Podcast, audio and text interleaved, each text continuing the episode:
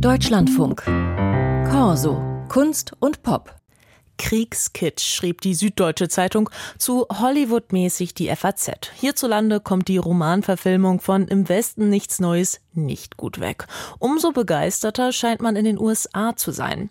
Der Netflix-Film wurde bereits mit unfassbaren neun Oscar-Nominierungen geehrt, sogar, und das ist für Deutschland Neuland, in der Kategorie Bester Film. Katharina Wilhelm ist für uns in Los Angeles und hat sich umgehört, wie die US-AmerikanerInnen den deutschen Antikriegsfilm sehen. Im Westen nichts Neues, habe die Leute überrascht, meint Mark Olson, Filmkritiker der Zeitung Los Angeles Times. Keiner habe ihn als den Award-Favoriten gesehen. Dass der Film nun bereits bei den britischen Filmpreisen siebenmal geehrt wurde, das liegt für Olsen unter anderem an der Sprache. Jedes Schwanken, jedes Zögern ist ein Verrat am Vaterland. You just kind of can't overstate how unusual and impactful that simple man kann gar nicht genug betonen, wie ungewöhnlich und wirkungsvoll es ist, die Geschichte in deutscher Sprache erzählen zu lassen. Für englischsprachige Kritiker ist es eine Sicht von der anderen Seite, die wir normalerweise nicht bekommen. Das hatte eine große Wirkung für das Publikum. Die Zukunft Deutschlands liegt in den Händen seiner größten Generation. Meine Freunde, das sind Sie! Edward Bergers Verfilmung ist die insgesamt dritte, aber erste Verfilmung aus deutscher Hand in deutscher Sprache.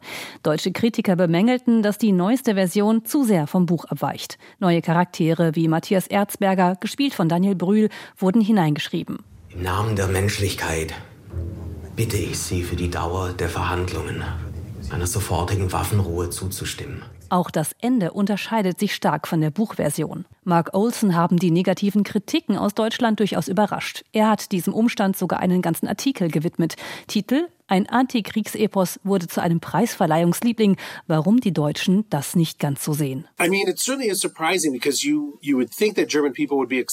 Es ist überraschend, weil man meinen könnte, dass die Deutschen begeistert wären, die Geschichte in deutscher Sprache zu sehen. Aber in den USA hat der Roman vielleicht nicht so einen Platz im nationalen Bewusstsein, wie er es in Deutschland hat, weil man ihn dort in der Schule liest. Der Durchschnittsamerikaner hat ein anderes Verhältnis dazu.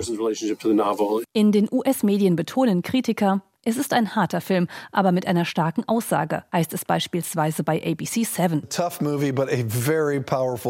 Ein Film, der möglicherweise durch den Ukraine-Krieg an Relevanz dazugewonnen hat, meint Bob Mondello vom Radionetzwerk NPR. All Quiet on the Western Front feels as if it's acquired fresh resonance as soldiers die by the thousands in Ukraine. Der Ukraine-Krieg mag das Thema Krieg überhaupt noch mal mehr ins Bewusstsein gerückt haben.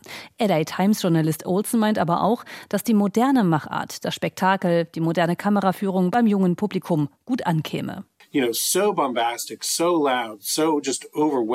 Wenngleich auch in den USA immer wieder angemerkt wird, wie extrem brutal der Film sei. Die New York Times beschrieb das Ganze als ein Kriegsspektakel.